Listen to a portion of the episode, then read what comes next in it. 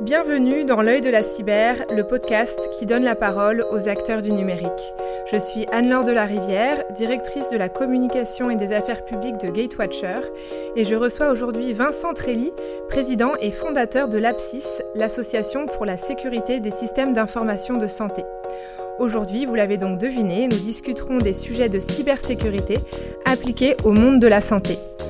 Retrouvez tous nos podcasts sur www.gatewatcher.com. Si vous aimez ce qu'on fait, pensez à vous abonner au podcast Dans l'œil de la cyber pour ne pas rater la sortie du prochain épisode. Bonne écoute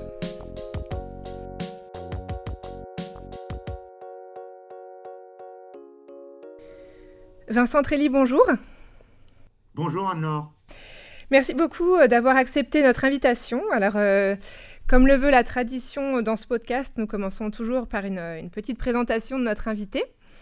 Alors euh, Vincent, vous êtes aujourd'hui président et fondateur de l'APSIS, l'association pour la sécurité des systèmes d'information de santé, que vous avez fondée en 2010.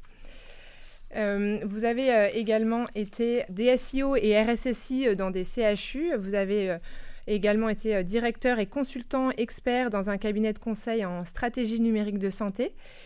Et, euh, et, puis donc vous avez fondé l'Apsis et euh, un cabinet de consulting spécialisé dans le numérique et la santé. Donc vous avez un, parcours très très riche, une carrière bien remplie.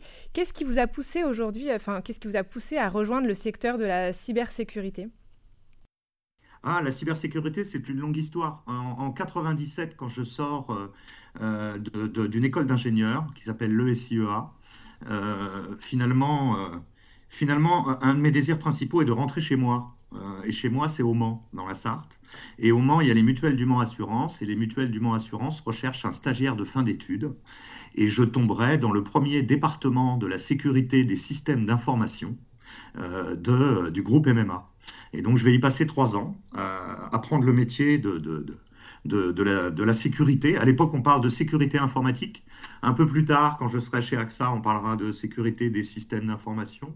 Et puis ensuite Deutsche Bank, et puis ensuite euh, de l'industrie automobile, et, enfin euh, euh, l'hôpital. Et j'ai toujours suivi en fait la dynamique de, du, développement de tous les concepts liés à la sécurité de l'information, à la cybersécurité. Même si j'ai évolué vers des postes de DSI, comme, comme vous le mentionniez, j'ai toujours conservé euh, euh, cette, cette, cette, fibre, cet intérêt, cette passion euh, pour la sécurité. Alors, quand je suis arrivé dans la santé en tant que DSI de l'hôpital, j'ai trouvé qu'il y avait un trou, un manque, quelque part, qu'on ne parlait pas de ce sujet. et, et c'est de là qu'est venue l'idée de créer l'association, l'APSIS, et le premier congrès national de la sécurité des de santé dédié à ce sujet au Mans. Voilà un peu, un peu, un peu l'histoire. Et donc voilà, donc vous avez, euh, vous avez fondé l'Apsis en 2010 euh, euh, afin d'aborder les enjeux et les problématiques cyber associées au monde de la santé. Concrètement, quelles sont les, missions principales de l'Apsis Alors les, les, missions initiales, elles ont, elles ont finalement pas tellement évolué. Le but était de rassembler les forces et les acteurs, c'est-à-dire clairement les RSSI, les responsables sécurité des systèmes d'information qui sont éparpillés euh, dans les 3000 hôpitaux euh, publics et privés de, France, euh, avec, à, des endroits différents de, la hiérarchie, avec des possibilités d'action différentes. Il y en a, il y en a à l'époque bah, qui n'existaient pas. Il y a énormément d'hôpitaux qui n'avaient pas, pas cette fonction.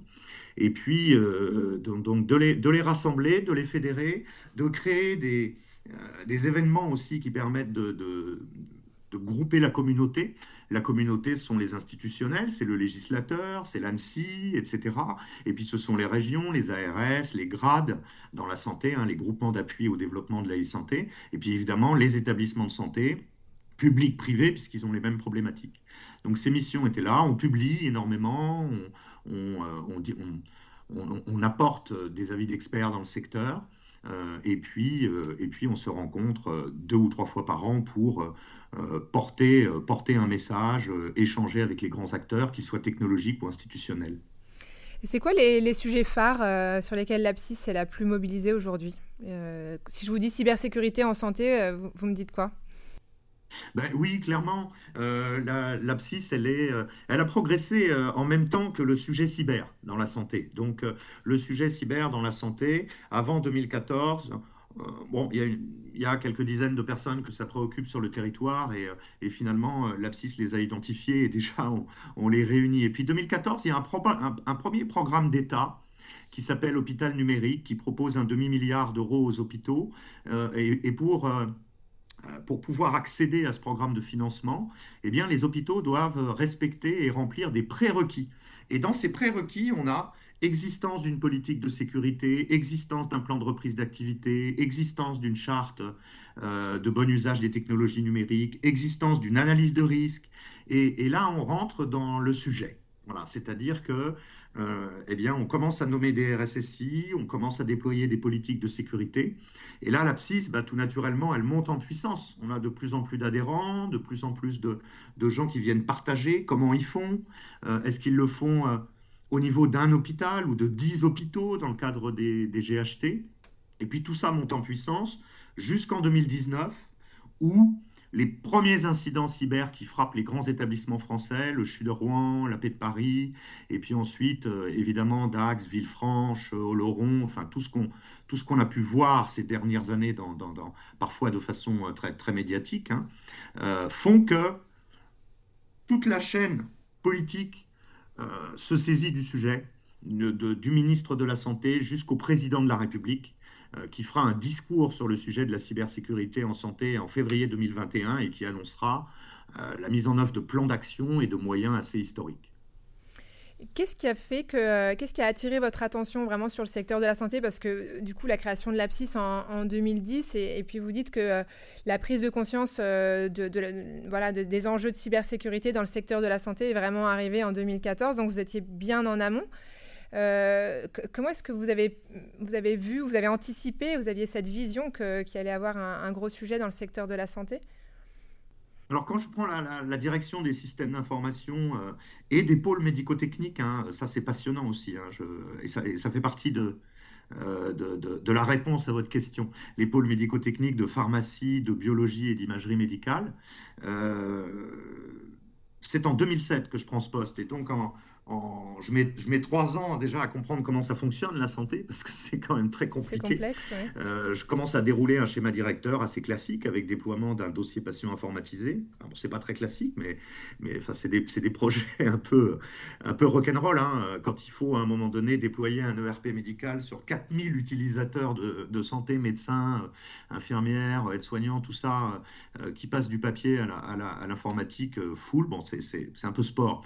Et, et on constate bien que la sécurité, c'est un sujet, mais c'est pas c'est pas identifié comme quelque chose devant euh, à un moment donné concentrer des intelligences et des moyens. Donc euh, c'est un petit peu de là que que ça vient. Euh, et puis pendant cette période moi je ressens que le monde de la santé je vais pas le quitter. Voilà parce que parce que j'y trouve un monde extrêmement attachant. C'est quelque part là si vous me ramenez un peu sur mon histoire et mon parcours euh, dans la santé, voilà, il y a quelque chose, même si évidemment nos métiers, mon métier est un métier support hein, et, absolument pas front office euh, avec les patients, euh, de voir toute cette, toute cette énergie quoi, qui se déploie partout pour, pour essayer de faire du bien. Enfin voilà, c'est un petit peu peut-être un petit peu bisounours ce que je dis, mais mais y, il y a des moments où ça m'a fait du bien. À, à 35-40 ans d'arriver dans un secteur où j'ai trouvé assez facilement du sens. Oui, donc j'en suis jamais ressorti et, et avec les, les, 15 ans de, de, de euh, je dirais, de, de, vision, de compétences que j'ai pu acquérir sur ce secteur, il euh, n'y a, a, pas de raison que, que j'en sorte maintenant.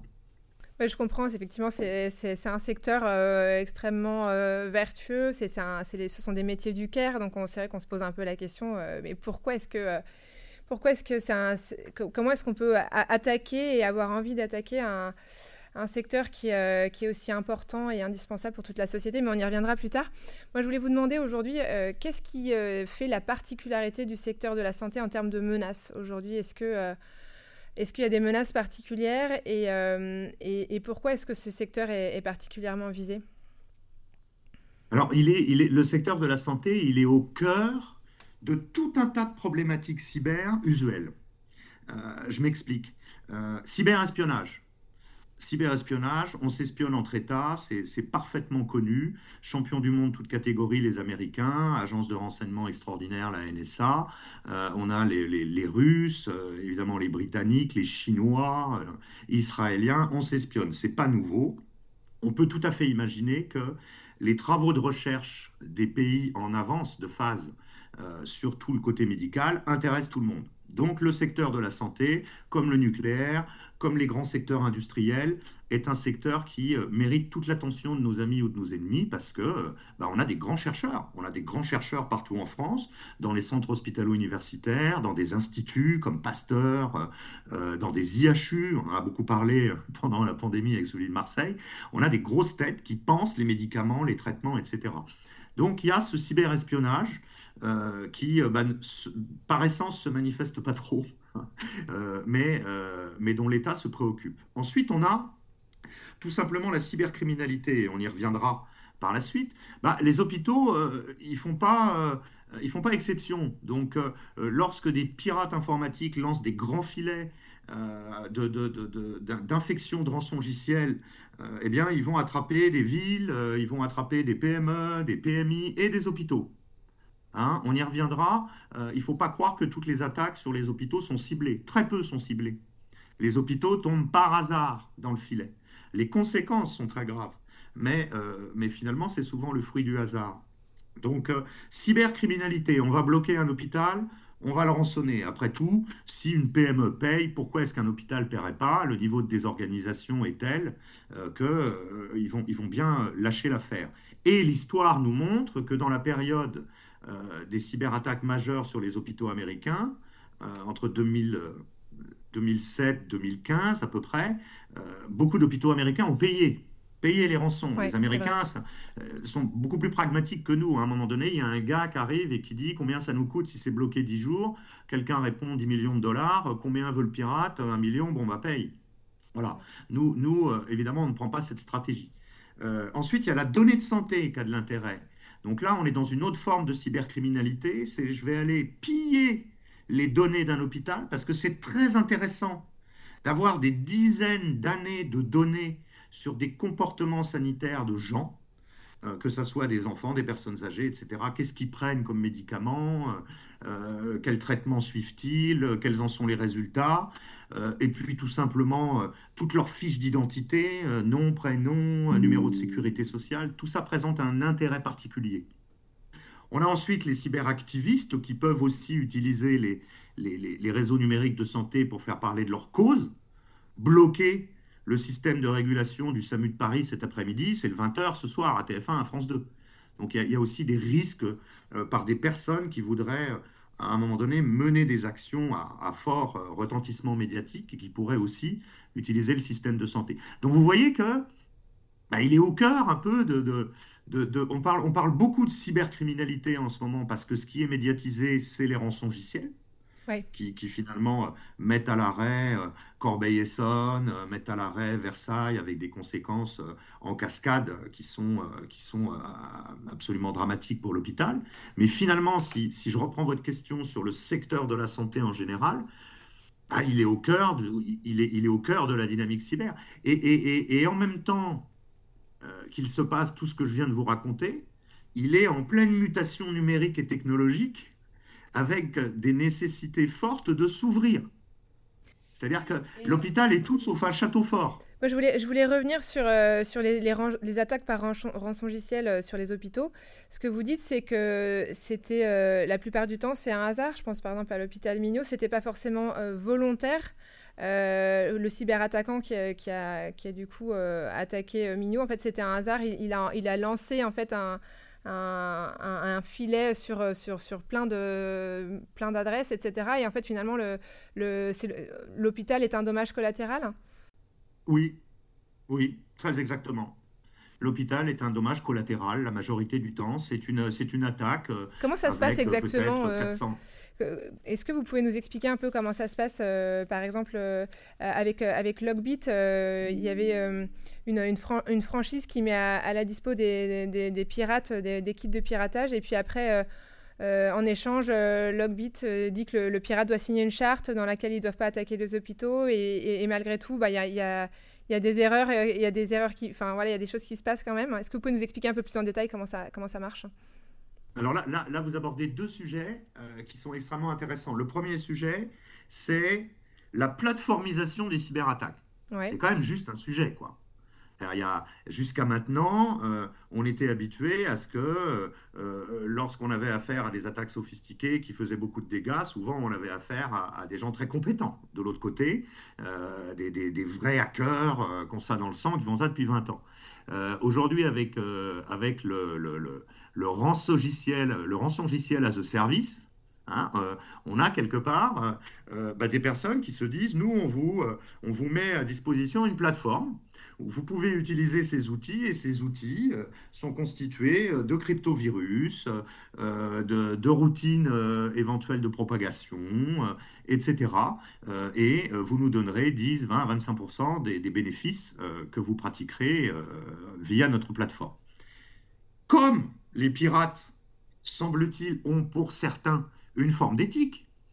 Eh bien, euh, les gens de Logbit, ils ont, dit, euh, à un moment donné, si vous utilisez notre plateforme, euh, vous vous engagez à avoir une sorte de code, et, et ce code consiste à ne pas attaquer un certain nombre de cibles, en particulier des hôpitaux. Et ça a donné lieu à des embrouilles entre pirates à un moment donné, hein, où on a vu que euh, l'un des pirates, euh, l'une des cyberattaques sur les hôpitaux suite Corbeil, c'était c'était Logbit, et il y a eu des règlements de compte entre pirates en disant voilà t'as pas respecté la charte, etc. Euh, c'est pas bien, voilà. Bon après comment ça se passe dans la vraie vie, dans la vraie vie, il faut pas oublier que le pirate, il a deux moyens de, de faire éclater son virus. Soit une très large campagne de mails, c'est-à-dire, il va récupérer quelque part où il s'est constitué une base de données de 1 million, 10 millions, 50 millions, 400 000 emails. Il va accrocher un phishing, un beau truc en disant il faut cliquer, etc. Et, euh, et euh, vous allez avoir euh, un spam qui va partir avec le virus et donc un certain nombre d'utilisateurs qui vont se retrouver avec le truc dans la boîte aux lettres. Certains vont se rendre compte que ça va pas, et d'autres non, et vont cliquer. Ouais. Et boum. Et là, et là, effectivement, on peut tomber dans un hôpital, on peut tomber dans une mairie ou dans une PME. Et puis le deuxième cas de figure, c'est la détection d'une faille informatique sur un système d'information. Prenons l'exemple d'un hôpital. Et à ce moment-là, le, le, pirate, lui, là, va mener une action d'introduction de son virus dans le système d'information. Voilà. D'accord. Euh, et alors, euh, euh, moi, ce qui, m'intéressait aussi de savoir, c'était dans le cas des, des, données de santé qui sont donc vraiment ciblées. Là, pour le coup, c'est un, piratage volontaire envers, par exemple, un hôpital, comme vous, vous en parliez tout à l'heure. Donc, le cyberattaquant va volontairement piller des données de santé. qui va acheter après ces données? Enfin, est-ce que, est-ce que vous pouvez nous en dire un peu plus là-dessus? Alors, effectivement, euh, soit via son cryptovirus qui maintenant contient une fonction d'exfiltration de données préalablement au chiffrement des données du système d'information, ou soit une autre technique d'attaque visant uniquement à, siphonner des données, euh, le pirate va se retrouver avec euh, un nombre important de données. Et effectivement, qui vont contenir des comptes rendus hospitaliers divers et variés, et des séries d'informations qui peuvent constituer euh, un, intérêt, euh, un intérêt pour tout un tas de, euh, je dirais de, groupes internationaux, que ce soit des groupes pharmaceutiques, des groupes assurantiels, autres. Donc il y a de la donnée de santé. Il va se passer quoi? Bien, premièrement, le pirate va essayer de retenter le coup avec l'hôpital qui n'a pas voulu payer la rançon du cryptovirus en lui disant, bon, maintenant j'ai les données de 100 000 de tes patients, je vais les diffuser sur Internet, tu vas avoir plein d'ennuis avec la justice, est-ce que tu es sûr que tu veux pas payer?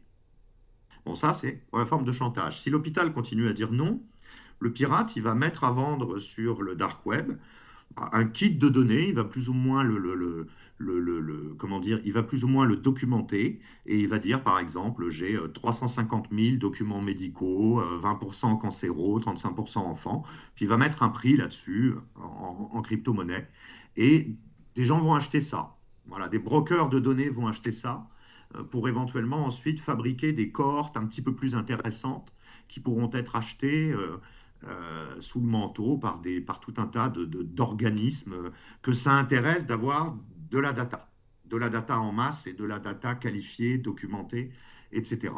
Et puis, comme on l'a vu dans le cadre du GHT Grand S, si vraiment personne ne veut de son truc au pirate, ben, il va revendre à la découpe les euh, codes de sécu, euh, les adresses mail, euh, les identités. C'est-à-dire que votre identité, Anne-Laure, nom, prénom, adresse mail, numéro de téléphone, adresse, ça vaut 2 euros. Voilà. Et donc, si, vous en avez piqué 100 000, pendant mal an, vous avez quand même 200 000 euros à vendre simplement avec des données un peu précises d'identification.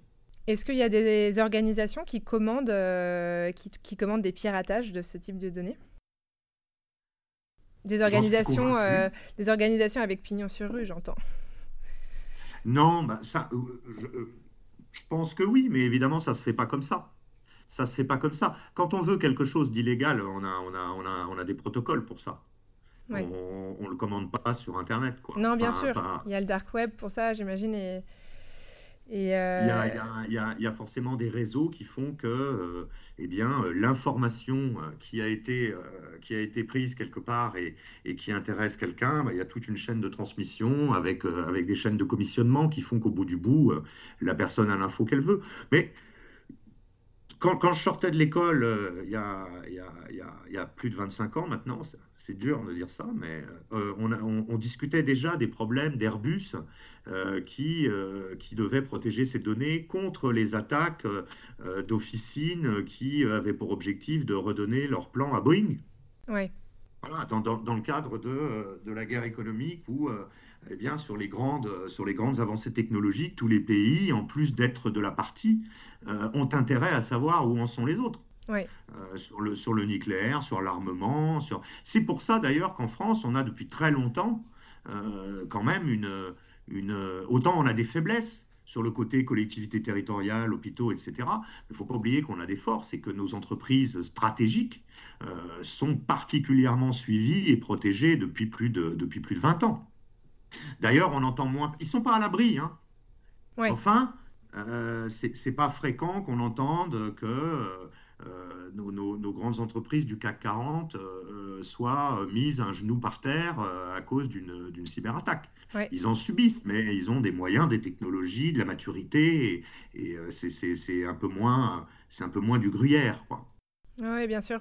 Et donc, vous parliez tout à l'heure d'éthique au sein des, cyberattaquants. Et effectivement, on a vu des cyberattaquants faire un mea culpa suite au blocage d'un hôpital au Canada. On a on a vu aussi le, comité international de la Croix-Rouge qui a, qui a également appelé à la création d'un emblème numérique pour annoncer euh, et donc pour dissuader les cyberattaquants de, de s'en prendre aux infrastructures protégées euh, comme les hôpitaux. Euh, un peu comme à l'image de, de, ce qui se fait déjà avec le symbole de la Croix-Rouge apposé sur le toit d'un hôpital dans le monde réel. Est-ce que est-ce qu'on voit vraiment apparaître une certaine éthique parmi les cyberattaquants? Les cyberattaquants représentent, la jeunesse du monde, tout simplement. Donc, euh, vous avez à un moment donné euh, euh, une, jeunesse issue de tout un tas de pays qui, à un moment donné, se dit Moi, je vais être cyberpirate. Mais une fois qu'ils partent avec cette idée en tête, ils ont d'autres causes. Il y, en a qui sont écologistes, il y en a qui sont altermondialistes, il y en a qui sont... Euh, voilà, donc on va avoir dans les pirates des groupes humains, certains qui vont se dire, mais nous, il n'est absolument pas question qu'on attaque euh, euh, les hôpitaux, qu'on attaque un certain nombre de sociétés vertueuses. Par contre, on va attaquer les représentants du grand capital, les GAFA, etc. Et là, on va s'en donner à cœur joie parce mm. qu'on estime qu'il déséquilibre. Voilà, ou on va attaquer Total. J'imagine que Total, aujourd'hui, je suis à peu près certain que les, que les équipes cyber de Total euh, sont un peu stressées euh, ce matin depuis l'annonce des profits records. Parce qu'effectivement, tout d'un coup, Total devient une cible pour tout un tas de personnes sur la planète qui, disent stop au pétrole. Et, parmi toutes ces personnes, évidemment, on a des pirates et, on a des groupes de pirates et on en a qui vont peut-être se passer un coup de fil en disant, dis donc, il faut peut-être qu'on fasse quelque, quelque, chose. Tout comme ceux qui sont allés asperger de, comment dire, de, la, de la peinture sur le siège. Donc, on, va retrouver dans les pirates une sociologie qui va de euh, le, le, le sans aucun état d'âme, qui ne cherche finalement qu'à faire rentrer de l'argent sur son compte bancaire et qui finalement pourrait être vu comme celui qui surveille qui surveille sa plateforme de piratage à distance et qui voit les dollars encaissés, mais il ne sait même pas qui l'a, qui l'a piraté et qui, l'a, qui le paye en fait. Ouais. Hein, son, virus fonctionne, euh, il voit que ça paye, etc. Il fait autre chose. Et puis on en a d'autres qui vont attacher leur, euh, leur piraterie à, certaines causes. Et donc euh, s'interdire d'interagir sur certains systèmes et privilégier, à contrario, des cyberattaques plus sur d'autres. Euh, et ils s'entendent pas entre eux et ils vont peut-être même parfois se combattre entre eux. Et, euh, et, et, voilà, c'est un, un écosystème en soi-même euh, représentatif d'une sociologie un, peu générale. Mais finalement, quand on, voit les chiffres de l'Observatoire des signalements d'incidents de sécurité des systèmes d'information, le secteur sanitaire et médico-social représenterait 40% des incidents de cybersécurité signalé en France en 2021. Donc euh, on se dit qu'il y a quand même encore pas mal de cyberattaquants sans aucun état d'âme, comme vous dites. Euh, et euh, est-ce que finalement on, peut dire qu'aujourd'hui les, préoccupations au sein d'un hôpital se rejoignent avec celles des administrations, des collectivités territoriales et, des entreprises et même des industries? Les préoccupations se rejoignent en ce sens que la menace est la même, c'est-à-dire euh, euh, blocage de l'outil de production, euh, exfiltration de données, chantage, etc. Ça, on est dans, le même ensemble. La santé a cette particularité, c'est qu'on joue sur la vie des gens. Bah il ne faut, tout de même pas oublier que aujourd'hui, un, hôpital désorganisé par une cyberattaque, c'est des transferts de patients de réanimation et de bébés prématurés en réanéonate à 50 km de là, dans un autre hôpital c'est dangereux. Euh, l'arrêt euh, de l'ensemble des fonctions de monitoring dans un service d'urgence et le service d'urgence qui se met à dire à la population locale on ne prend plus personne, merci d'aller à 50 ou à 80 km parce qu'on ne peut plus, euh, on, a, on, a, un vrai problème. On a, on a, on a un problème qu'on ne va pas forcément retrouver avec les mêmes impacts dans d'autres secteurs. Si la ville est cyberattaquée, ok, il y a des gros soucis. Euh, peut-être qu'il y aura des problèmes de paiement des salaires, peut-être il y a des problèmes de, gestion d'appels d'offres, peut-être il y a des problèmes de gestion de tout un tas de planning, voire, voire de quelques, pourquoi pas quelques feux tricolores automatisés ou autres. On n'est on est, on pas au même degré qu'un hôpital où on a quand même des gens. Euh, enfin, si vous êtes à l'hôpital, c'est que ça va pas. S'il y a des machines autour de vous, c'est pour ça et mieux. Euh, et, les, et, les, professionnels de santé sont totalement intégrés avec les technologies numériques et sont rapidement maintenant euh, totalement désorganisé si ça marche plus. Bien sûr, bien sûr. Alors dans le, dans le dernier baromètre du Césin euh, sur la cybersécurité des entreprises pour 2023, euh, ils, parlent de, ils disent que l'usage des technologies NDR a augmenté de 7 à 8 points de, pourcentage par rapport à l'année dernière. preuve que les technologies NDR intéressent de, plus en plus les entreprises qui en font usage de manière bah, croissante hein, du fait de leur forte efficacité. Euh, selon vous, euh, quelle est la plus-value euh, d'une solution comme un NDR et, voilà, surtout, qu'est-ce que ça peut apporter pour, à un hôpital dans le renforcement de leur protection cyber? Ah, La protection cyber d'un établissement, c'est avant tout une politique, une gouvernance, un, système de management de la sécurité prenant en compte toute la partie, toute la partie évidemment réglementaire, euh, une partie sensibilisation continue pour embarquer les personnes aussi dans la dynamique euh, euh, sécuritaire. Comme je dis de temps en temps, les rendre un tout petit peu parano. Voilà, c'est pas plus, mais un peu. Et puis, évidemment, derrière, on a un, volet technique, un volet technique avec des outils qu'il est évidemment nécessaire d'acheter, de, déployer, de maîtriser ou de louer. Si, on part, si, si on part du, sur, sur, des systèmes en mode, en mode cloud.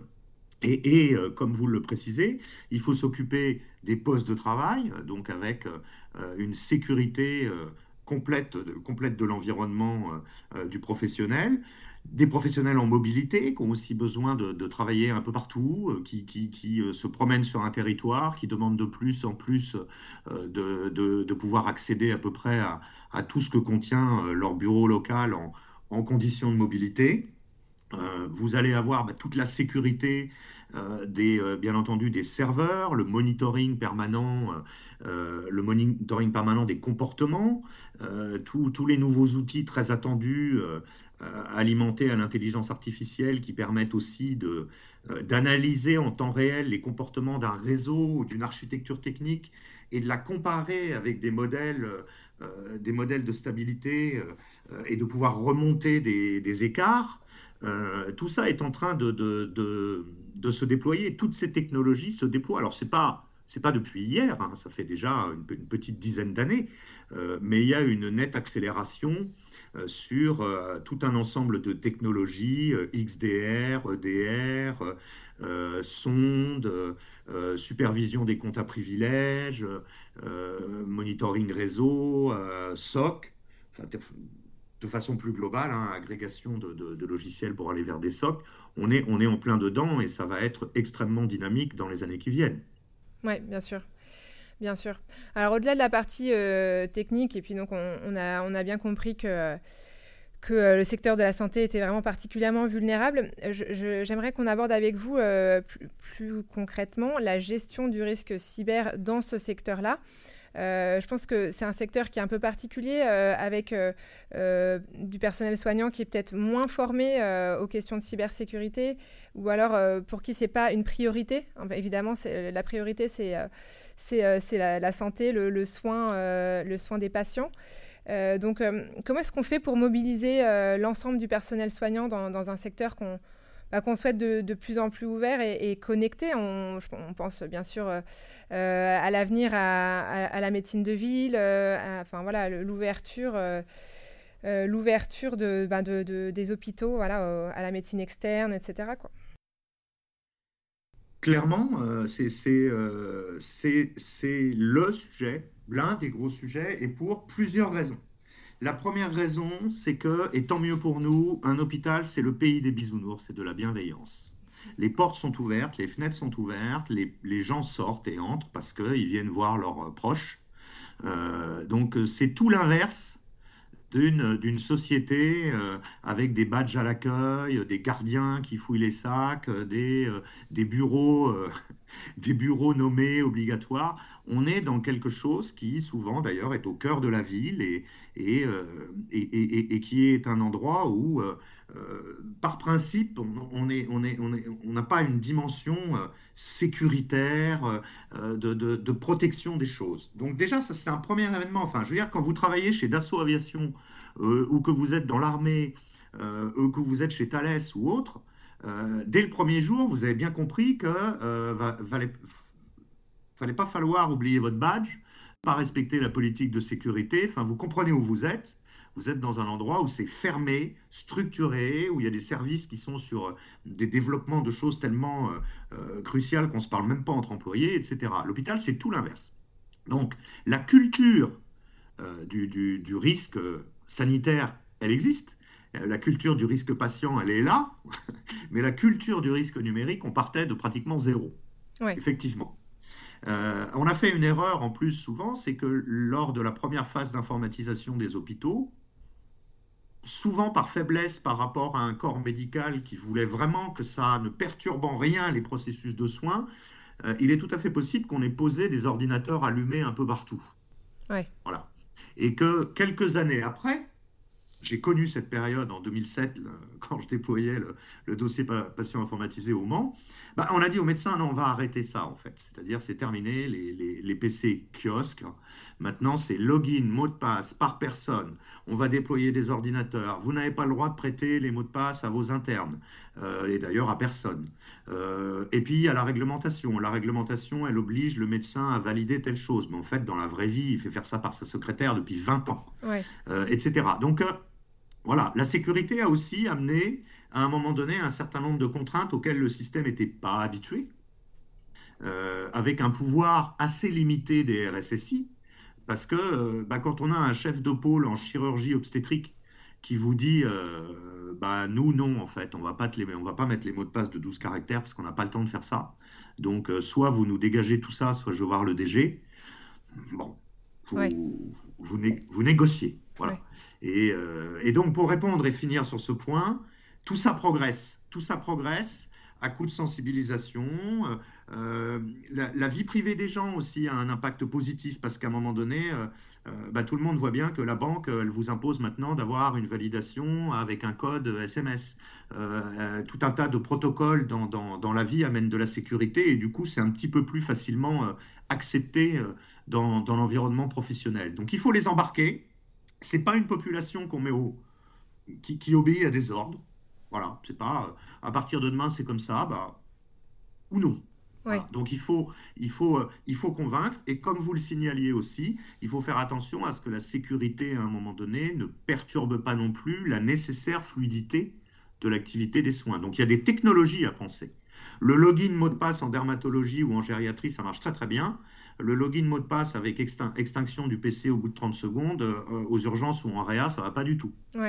Donc on, peut aussi, en fonction des secteurs, se dire attention, là, euh, dès qu'ils approchent du PC, ils ont besoin d'être authentifiés tout de suite et de se connecter. on peut pas alors parce qu'ils vont faire ça 400 fois par jour. Donc on peut pas leur demander 400 fois de mettre une carte. Il faut qu'on trouve d'autres moyens. Alors qu'il y a d'autres secteurs où le médecin, il se connecte deux fois dans la journée pour faire des prescriptions, etc. Et là, il n'a pas les mêmes enjeux de... Bien sûr. Voilà un peu ce que je peux dire là-dessus. D'accord. Et puis effectivement, il y a, à, terme, il y aura l'ouverture euh, des hôpitaux à la médecine euh, libérale avec euh, Doctolib et puis donc les SI qui vont être de plus en plus ouverts vers l'extérieur. Il y a ça aussi à prendre Tout à fait. Toute l'interaction avec toute l'interaction avec avec le, le, bah, le le patient est maintenant au cœur d'un parcours de soins. Et donc ce parcours de soins, il commence chez son généraliste, qui ensuite euh, l'envoie éventuellement voir un spécialiste, et puis ensuite il y a un séjour à l'hôpital, et puis éventuellement ensuite il y a un séjour de repos en soins de suite et réadaptation, puis ensuite il y a un suivi médical. Et tout ça a pour objectif effectivement d'être coordonné. Ça veut dire qu'effectivement notre système de santé ne doit absolument pas se, refermer et se cloisonner, il est fait au contraire pour s'ouvrir et pour permettre de l'échange entre professionnels. Est-ce que du coup, euh, il faut adapter le secteur de la cybersécurité à la santé ou est-ce qu'il faut adapter le secteur de la santé à la cybersécurité? Un peu des deux. un peu des deux, c'est-à-dire il faut prendre à un moment donné un, système d'information d'hôpital. Euh, c'est des salles, c'est des câbles, c'est des serveurs, euh, c'est des, des, annuaires, c'est des applications. Euh, donc on pourrait dire euh, SI d'hôpital égale SI de banque euh, égale SI d'industrie, etc. C'est-à-dire que les, les, les, moyens technologiques à apporter pour protéger un système d'information d'hôpital sont globalement les mêmes que tout autre secteur. Après, c'est la manière de faire de la sécurité qu'il va falloir, qu'il est nécessaire de, de, customiser un peu à, à ce secteur en comprenant euh, ses attentes, en comprenant ses, euh, comment dire, ses, points de, de, vigilance aussi, et puis, et puis, et puis s'adapter, s'adapter à cet environnement qui, qui, qui, est en réorganisation permanente, qui bouge, etc.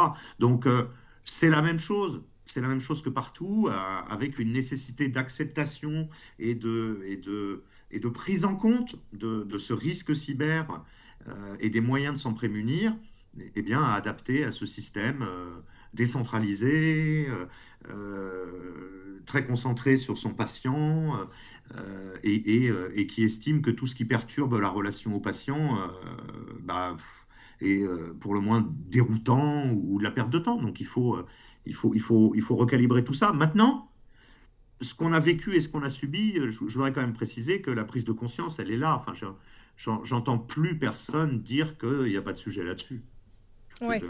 Les médecins sont convaincus de ça. Ceux qui ont vécu les cyberattaques ont raconté à leur père ce qu'ils avaient vécu. Euh, euh, voilà, il n'y a plus, on est, on est, on est, il n'y a pas de déni, quoi. Euh, il y a, y a tout de même une, un alignement sur le fait que oui, ok, on a compris, il y a des choses importantes à mettre en œuvre et tout le monde va être ok pour ça. Bah, du coup, peut-être justement le, mot de la fin euh, sur, euh, sur cette prise de conscience. Euh, effectivement, on voit, on voit bien que l'écosystème santé a pris conscience des enjeux de cybersécurité.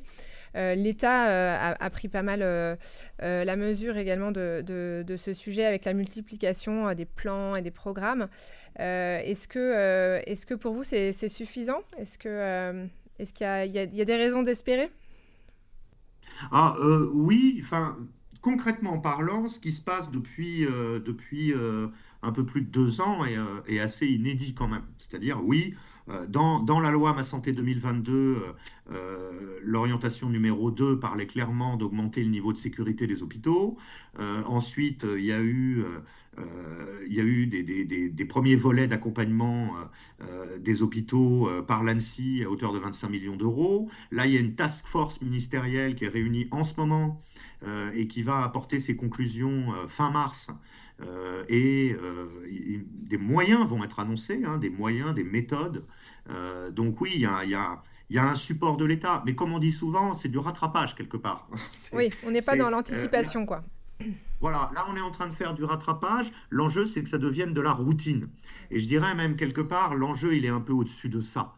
Les ambitions numériques du système de santé français aujourd'hui sont plus proches de 4 à 5% des budgets informatiques, euh, des, des, budgets euh, généraux dédiés à l'informatique. Euh, force est de constater qu'on est entre 1,6 et 2. Donc il, va falloir aussi que le système de santé comprenne que cette, ce, déploiement massif de technologies numériques, bah, il a un coût, euh, que la sécurité de tout cela n'est pas une option, parce que sinon il y aura des problèmes de confiance entre les différents acteurs, et, euh, et tout simplement de se dire, OK, bon, bah, je suis un, hôpital moderne, j'ai un système d'information moderne, c'est 5% de mon budget annuel, c'est pas 1,5%. Ouais. Oui, il y a encore un petit peu de travail. Il y, a oui. encore, il y a encore un peu de travail, encore beaucoup d'enjeux, de faire passer effectivement euh, enfin voilà, d'intégrer euh, euh, l'avenir, donc le, mouvement progressif vers les services du cloud, les enjeux de partage des données de santé, les promesses de l'intelligence artificielle, des big data médicaux, hein, comme vous le disiez dans votre tribune. Euh, sur InCyber, euh, l'inclusion euh, du patient au centre de son parcours de soins. Effectivement, il y, a encore énormément de, choses à, mettre en place, mais en tout cas, vous nous avez donné des raisons d'espérer. Merci beaucoup, Vincent Trelli. Merci, merci, à vous qui nous écoutez. J'espère que cet épisode spécial sur euh, la cybersécurité dans le secteur de la santé vous a plu. Si c'est le cas, n'hésitez pas à le partager sur les réseaux sociaux et à suivre notre actualité sur les pages LinkedIn et Twitter de Gatewatcher. Pensez à vous abonner au podcast Dans l'œil de la cyber et à nous laisser 5 étoiles sur Apple Podcasts. À très vite dans l'œil de la cyber.